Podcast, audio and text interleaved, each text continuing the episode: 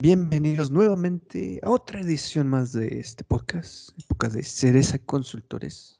Yo soy Ronnie y me encuentro nuevamente con el buen Adal. Padrino, ¿cómo andas? Bien, ¿y tú, mi Ronnie? Pues aquí con las noticias de las cosas vulnerables del SAT, ¿no? Casual, ¿no? Ahora sí que con el SAT ya no se sabe qué onda. Y sí, pues eso es lo que vamos a hablar el día de hoy. Grandes aspectos, pues para los que no supieron o para los que apenas se enteraron o para los que medio vieron la situación, pues resulta que muchos contribuyentes, o bueno, tú me dirás, mi buena Dal, si todos los contribuyentes, pero bueno, sucedió que empezamos a recibir estos correos aparentemente de parte del SAT con un mensaje que en realidad pues, era resultado de un hackeo en el que pues te estaban, en algunos mensajes, por ejemplo, que vi en internet, el mail que te llegaba decía que te iban a regresar saldo a favor, ¿no? Ah, que era pues, rechazado. También, ¿no? O sea, según yo sí había visto uno de que de que te iban a dar saldo a favor, pero obviamente tenías que, que entrar. Pero bueno, el punto está aquí en que empezaron a llegar a las cuentas de todos los contribuyentes, pues mensajes, correos, aparentemente del SAT, pero pues que no eran del SAT, mis chavos. Y pues obviamente hay que tener cuidado con esto. Y pues es caso curioso porque muchos sitios, incluyendo Cereza, estuvimos, se estuvo compartiendo la información y el SAT, ¿qué será? Hasta casi 24 horas después. Hasta la noche, Hasta la noche. Pero aquí ahora empezaron a llegar los correos como en la mañana, ¿no? Empezaron a llegar a partir de las 11 de la noche del lunes. Imagínate. Y hasta el martes en la noche, ¿sí no? Fue que... el martes fue que dio respuesta el SAT, ¿no? ¿Cómo ves, mi buena Dal, del magnífico sistema que tenemos en México llamado SAT? Pues gracias, siempre nos hace reír y preocuparnos. Claro. Ahora sí, de, nos vamos a adelantar al, como cuando hicimos lo del, esto de las historias de terror, las satánicas. Exacto, sí, sí, sí. No, y este... Yo te voy a platicar la situación de cómo estuvo, porque le llegó a Cereza. Sí, sí, exactamente. Le llegó, lo del mensaje del buzón tributario. Y pues pues, al momento de abrir el correo y así de 2013, la devolución fue rechazada en el 2013. En el 2013, para empezar, ni existía cereza. Exacto. Pero acá es donde quiero comentar contigo y con la gente que nos escucha la, el ruido que a mí me causó. ¿Por qué? La verdad, sí, soy bien curioso. Ajá. Sí, sí abrí la liga desde el celular. Ok. Y fíjate que yo me dije, pues, o sea, para aquellos, eh, digamos, si están recolectando la, información de los contribuyentes incautos, pues va, va a aceptar cualquier contraseña. Y no, al momento de abrirlo sí te dirige un portal del, del SAT de hace chorrocientos años. Ya. Y, sí, te, y sí te dejaba la accesar con la contraseña original. Entonces, es a donde me haces la pregunta. ¿Están realmente protegida la, la, información fiscal de los contribuyentes en, en el SAT? Y la página, eh, si es oficial, bueno, sí me atrevería a decir que es oficial, y de hecho estaba vinculada con todas las ondas de gubernamentales federales.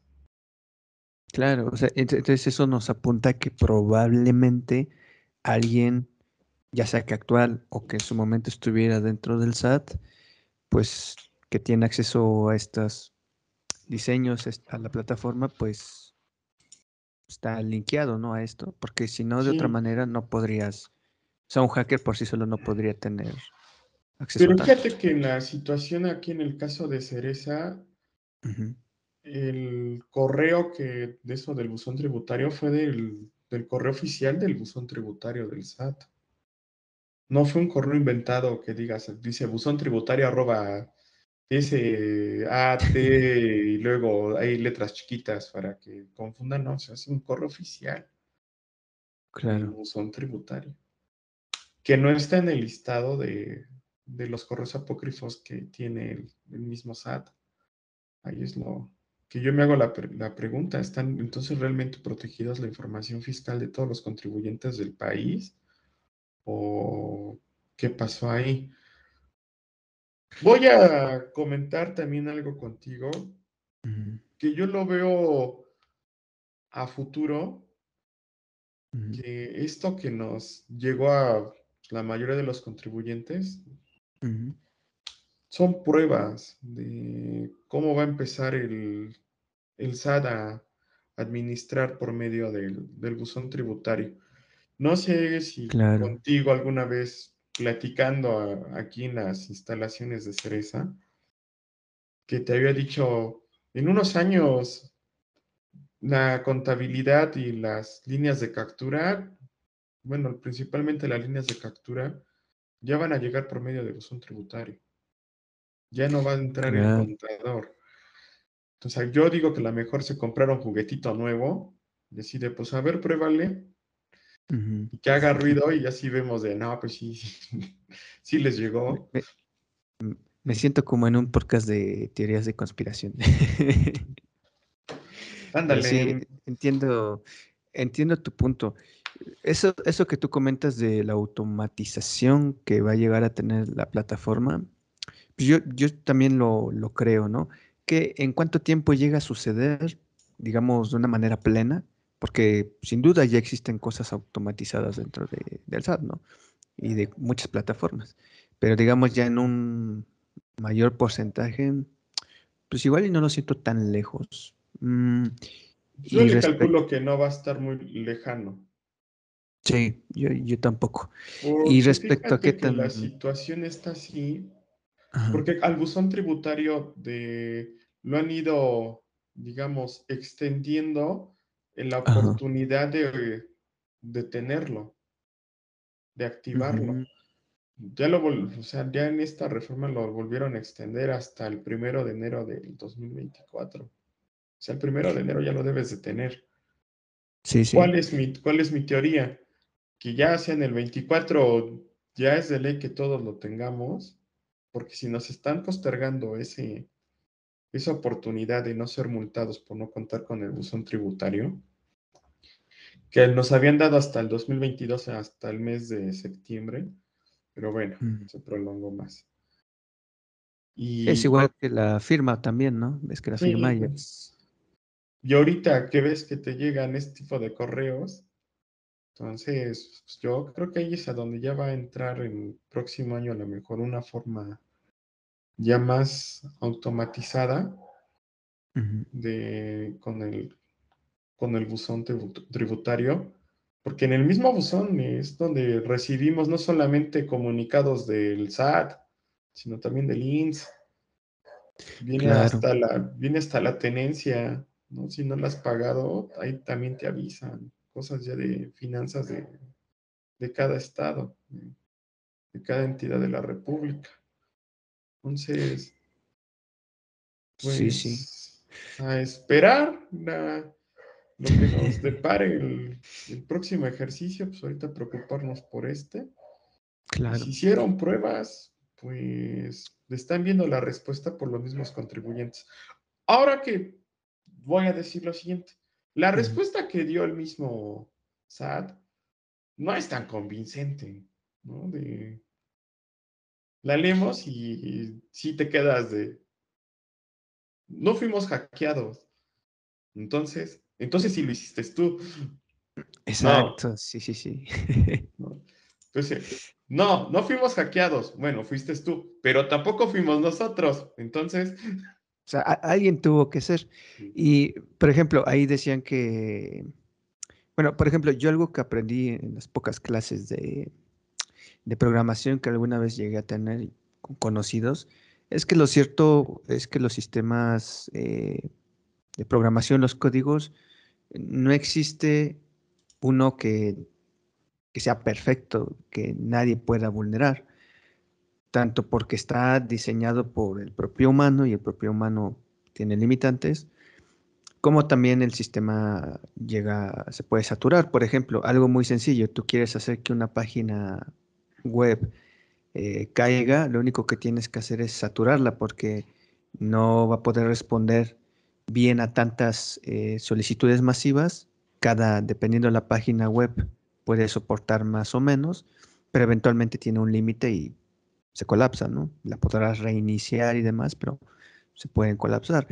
Entonces, em, la verdad, yo desconozco qué tipo de programación utilice el SAT o los bancos para protegerse, pero yo no dudo que sí pueda ser eh, hackeable, ¿no? Ahora, no cualquier tipo ni cualquier hijo de vecino, como decimos en México, pues lo puede hacer, ¿no?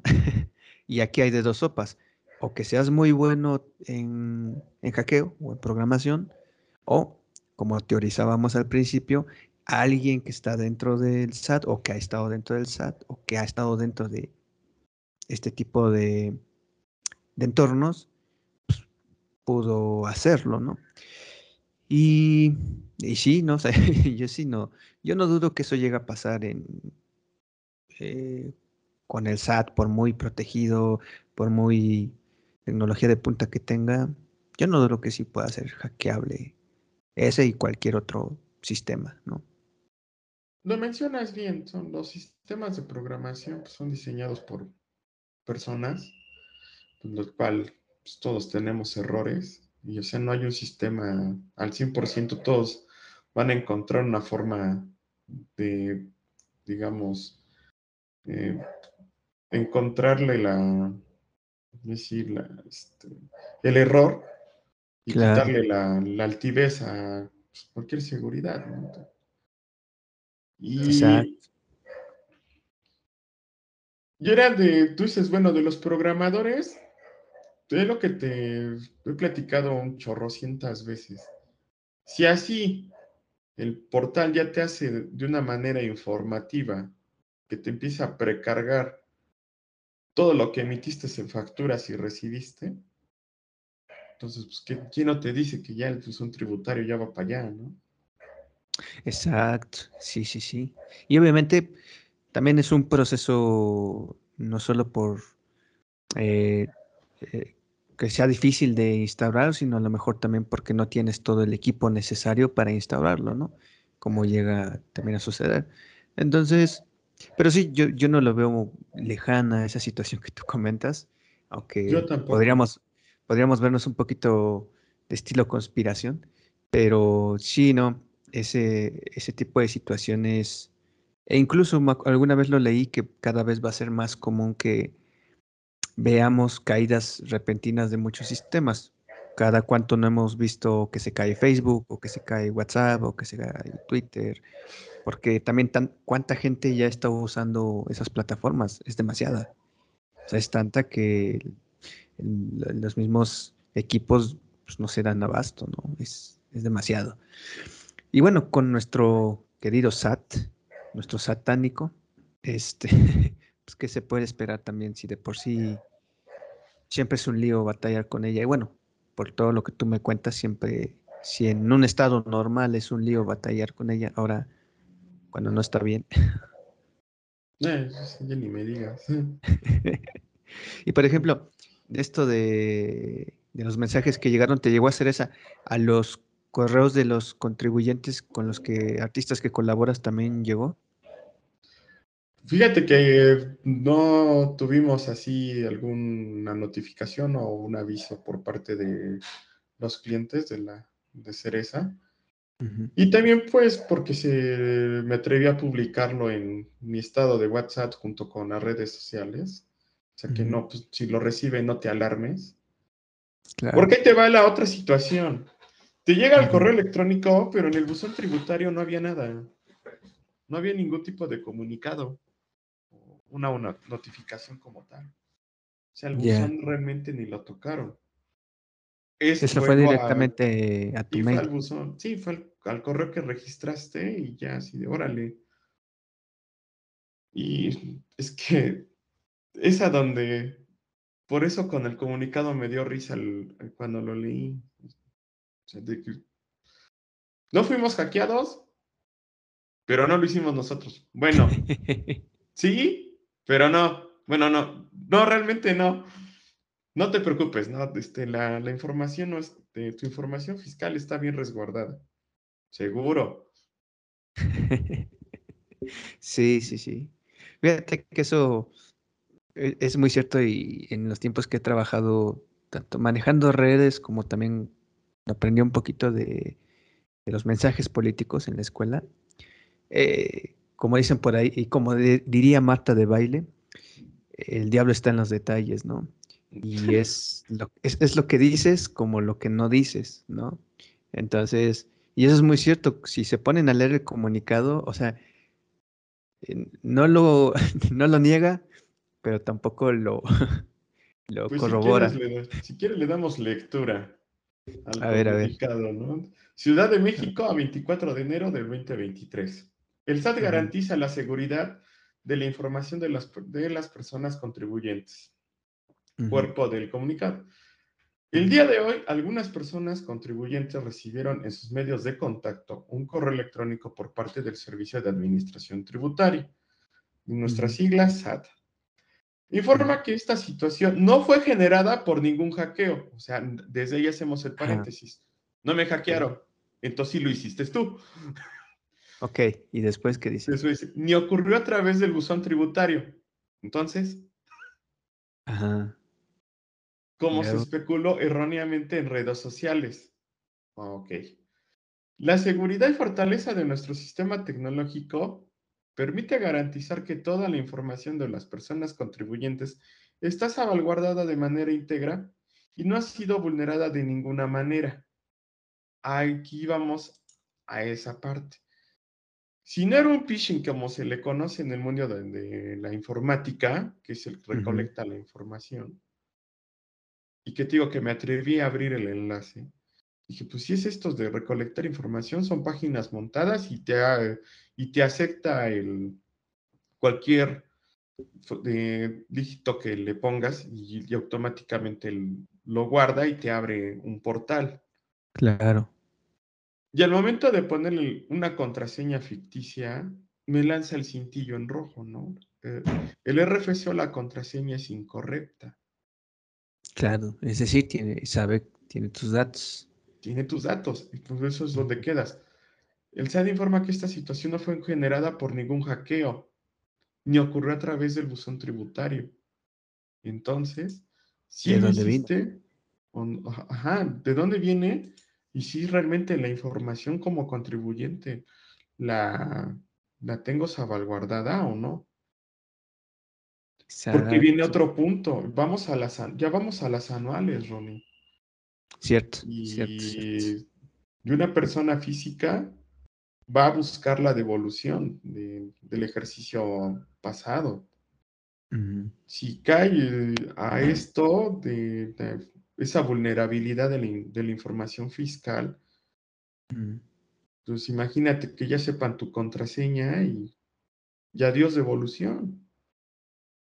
Porque recuerda, pues sí, yo sí la hice, ¿no?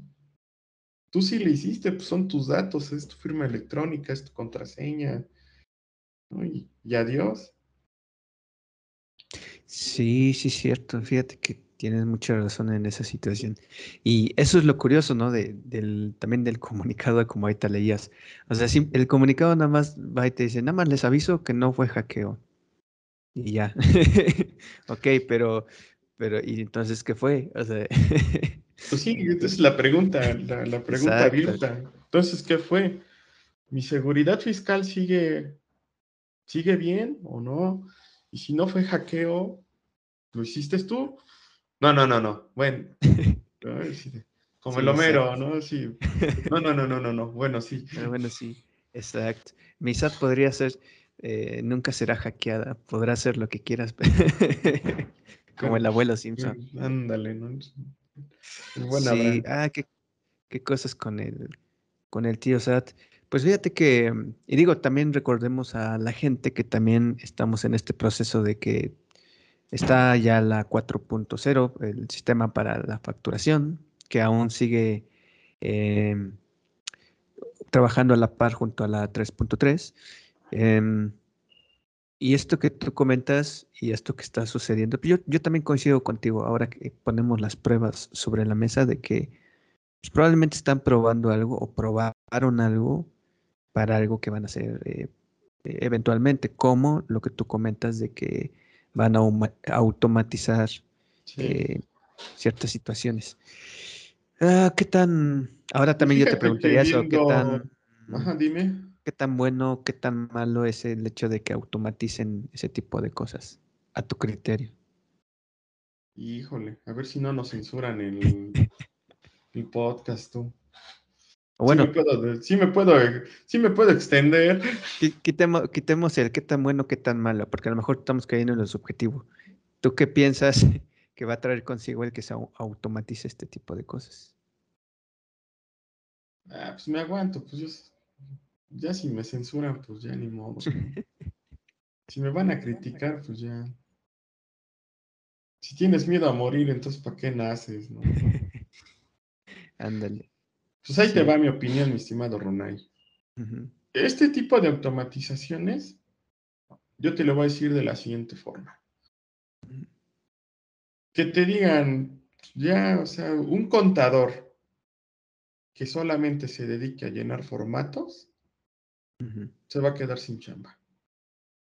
Lo platicaba con, con, colegas en, en esos de mis talleres y cursos que asisto.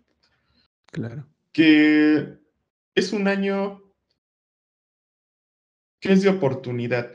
¿Y por qué es de oportunidad? Porque es el momento de nosotros que somos nuevas generaciones del área contable contra los maestros que llevan añísimos en esto y, con, y adhiriendo al contador este, que, te diré, que están acostumbrados a trabajar de una forma todavía pues, rupestre, que es, es, es un ejercicio de oportunidad para actualizarnos y ya no estar, ¿cómo te lo diría? Solamente acostumbrados a llenar un formato para declarar. Y eso es lo que piensa, te lo voy a decir ahora como el contribuyente. El contribuyente piensa que solamente nuestra chamba es sumar y restar y llenar huequitos en un formato. Y por eso luego los honorarios no quieren liquidarlos como es. Pero para aprender a llenar esos formatos, pues tuvimos que estudiar. Si nos quitan esos formatos por la parte de la automatización, que se haga de esto del buzón tributario y así de por buzón ya te mando tus impuestos persona física y ya imprime y ve al banco a pagar, órale. ¿Qué va a suceder? ¿Por qué lo considero que es un área de oportunidad? Quien va a hacer el cálculo va a ser un robot al 100%. No va a entender qué es una razón de negocios y ahora sí que todo lo que le facturaste lo va a considerar para que te lo acredites. Pero cuando empiecen a hacer sus revisiones, es a donde van a buscar hacia un contador. Pero ya el contador ya no va a ser el que llena el formato. Yo digo que ya nosotros tenemos que estar ya listos para una defensa fiscal. Que esa es la, la chamba que tenemos ya que, que adaptarnos. Caso personal, es un área de oportunidad de irse preparando más hacia un futuro y que los docentes de, la, de universidades ya empiecen a darle a sus alumnos fundamentos legales. Ya no tanto el de llénale aquí y luego acá, o si no ponle 0, 0, 0, 0, 0, 0, 0 y hasta que la 32 de salga en positivo, ¿no? Y tú cumpliste y ahí están las facturas emitidas de hasta por millones, ¿no? Tú ponle cero, no pasa nada. Porque van a va, a buscar eso el, el, SAT. Y, y, el contribuyente, pues, él cómo lo va a ver. De, bueno, pues que se automatice, pues me ahorro el contador. Claro. Pero ahí va a estar la... Eh, Pero ¿dónde va a estar el problema? Cuando el robot no sepa realmente calcular un impuesto porque lo va a hacer de una manera, y lo, van a programar solamente de restar lo que dicen que según hacemos, nomás restar, sumar y chalala. Sí, pero no va a conocer un fundamento legal. Sí, a, grandes rasgos también, digamos, pongámoslo así, una máquina, un robot, al menos como actualmente la tecnología lo permite, por mucha inteligencia artificial, no puede hacer un juicio. O sea, un, un, programa, un código solo trabaja bajo eh, las lógicas del código bajo el cual está escrito. Cumple con los requisitos, pasa esto. No cumple con los requisitos, pasa el otro. Y cuando se enfrente algo a lo que tienes que emitir un juicio, pues ahí es donde va, va a fallar, ¿no? Sí, tenemos que entrar nosotros. Vámonos al, al 2021. Ya vamos, a, vamos a regresarnos dos años para atrás. Cuando el COVID aún era pequeño. Sí, era un bebo. Bueno, ya, ya estábamos con la primera dosis de vacunación. Sí, ya. ¿Qué dijo Raquel Buenrostro, que fue la jefa del SAD en ese ejercicio? Y que lo sacó con el reciclo, cuando presentaron el régimen simplificado de confianza. Ya no se va a necesitar contadores. Así lo dijo. Chale. y con el profe Calderón le dije, pues tiene razón. Ya no se va a necesitar contadores. No manches, Adal, nos van a dejar sin chamba. Le digo, no, ¿usted qué se preocupa? Usted me ha enseñado a defenderme. Van a necesitar psicólogos, van a necesitar abogado y un abogado fiscalista. Y nosotros vamos para fiscales. No necesitan el contador, porque el contador es el que llena el formato. Necesitan ahora sí un, alguien que lo sepa defender. ¿Y qué sucedió ahora en este 2023? para la declaración anual de personas morales. Ya nos piden los estados eh, financieros básicos, siempre los han solicitado. Pero ahora sí va a haber comparativas del ejercicio del 2021 con el 22 para ver si neta no mentiste. Entonces, ¿se necesita el contador o no se necesita el contador? Ahora sí, de te engañé, no tengo Netflix, ¿no? Te voy a enseñar a hacer estados financieros básicos. Ándale, exacto. Y es un área de oportunidad. Eh, esto si nos escuchan los chavitos o, acá las nuevas generaciones, es un área de oportunidad. El contribuyente, si le gusta que se lo automaticen, pues ya, como siempre les he dicho, me vas a buscar cuando tengas un problema. Va a pasar como cuando quieren hacer las declaraciones ellos solos viendo tutoriales de internet. ¿no? como pasó con las anuales de, del ejercicio pasado, ¿no? Salió esta contadora bailando y pégale aquí, pégale aquí, nomás siguiente, siguiente, siguiente y vámonos. Sí, no, exacto. Sí, tienes eh, eh, muy cierto en ese punto respecto a cómo va a cambiar el rol del, del, contador, como está sucediendo también en muchos otros oficios. Yo lo veo en el oficio de la comunicación, de los medios. Te puedo decir que hace 10 años cuando yo recién entraba a la carrera, no existía algo como el, oficio de ser community manager, ¿no? Y ahora lo existe, ¿no? Y me acuerdo que cuando estaba, creo que en el segundo año de carrera, eh, no, más como el tercero, una de este, una ponente en algún ciclo de conferencias de esos que se dan en las universidades, decía, en unos años va a haber carreras eh, especializada solo como en licenciado en Community Management o cosas de ese tipo, ¿no? Quizás no hemos llegado a ese punto como tal de una carrera de licenciatura, pero sí existen ya diplomados o ya existen cursos o workshops y todo ese embrollo, ¿no? Y eh, sí, o sea, el, cambio es inevitable, eso es muy cierto. Exacto. Y aquí el punto es que sepamos estar al pendiente de ello y sepamos también actualizarnos, ¿no? Hasta cierto punto. Y siempre andar a, las vivas. Y bueno, pues ahorita Lo nos acabas de mencionar bien. Eh, tenemos que estar actualizados y adaptarnos a los cambios. Porque desgraciadamente cuando estamos en la universidad, pues nos enseñan lo que, lo que está en el, digamos, en el momento, en, o lo que de por sí ya es lo tradicional.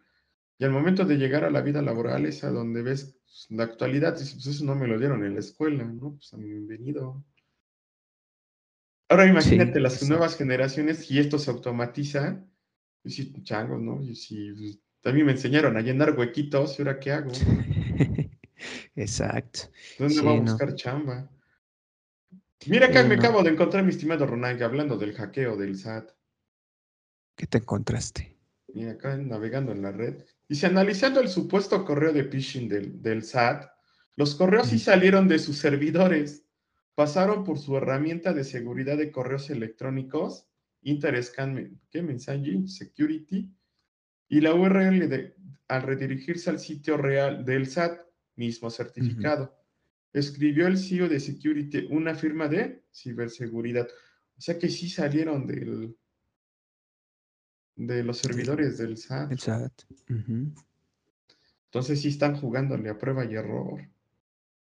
Qué miedo. Sí, ya sé. Y, sobre todo porque, digo, esto, como digo, suena como podcast de conspiración, sobre todo porque uno tiene que, que, reflexionar y entender entonces qué sucedió, porque no te están, incluso en sus declaraciones oficiales, ni siquiera te, dan una respuesta. Ponle tú eh, una respuesta muy tonta, ¿no? O una respuesta, sí, o muy absurda a lo que sucedió. Aquí la cuestión con el SAT es que no respondió realmente a qué pasó. Simplemente dijo, ah, no fue un hackeo. Y ya, ajá, pero ¿qué fue? o sea, ¿qué pasó realmente? ¿Qué es lo que pasó? Como diría la canción. Ah, ¿qué, pasó ahí? Exactamente. Pues, pues, pues para eso estamos, ¿no? Para estar viendo siempre estas soluciones y que también las personas que nos escuchan, pues no se alarmen si llegan si siguen llegando correos ahorita. Que, sí, no, que no. hay que estar preparados al, a lo que vaya a venir, porque esto apenas comienza, ¿eh? Entonces. Sí, sí, así es. Se vienen, se vienen muchas cosas, como dirían ciertas personas. Pero bueno. Eh, a, ver qué. Pues Dukes. Simón. Pero bueno, pues ahí está esta situación con el SAT y este no hackeo, pero que tampoco sabemos qué fue realmente. El chiste es que eh, se desmenuzamos, platicamos un poco al respecto y como bien dices, mi buena Dal, pues no, no hay que espantarse, sino más bien pues estar al pendiente, pues actualizarse y seguir aprendiendo, ¿no? Porque obviamente el SAT, como muchas cosas, va a seguir teniendo cambios. Y bueno, eh, les recordamos que tenemos ahí nuestras redes sociales para que dejen un comentario, pregunta, duda, sugerencia. Ya tenemos también la lista de diferentes temas que seguiremos hablando en este podcast. Y pues nada, mi buena, ¿algún otro dato, comentario extra? Pues comentario extra. Ah, sí, claro. Gente, no se desesperen. Las anuales son en abril, entonces claro, sí. Todavía no me escriban que si ya tienen saldo a favor y que ya se lo van a ir a gastar o de manera virtual. Ya se van a ir a endeudar sin tenerlo. El famoso le pago con, con el saldo a favor. Aparte. Sí, porque si quieren empezar a hacer la declaración anual, va a ser para las, las personas que ya fallecieron, ¿no? Exacto. Sí, no, espérense, A los vivos nos toca en exactamente. Pero bueno, entonces, buen recordatorio y muy buen dato, porque sí, también hay que conocer esas, esas fechas clave. Pero bueno, hasta aquí dejamos el podcast. Eh, les recordamos, tenemos nuestras redes sociales, Facebook, Instagram, como arroba cereza consultores, al igual que el podcast que está en Spotify. Nos vemos la próxima semana. Hasta luego. Cuídense.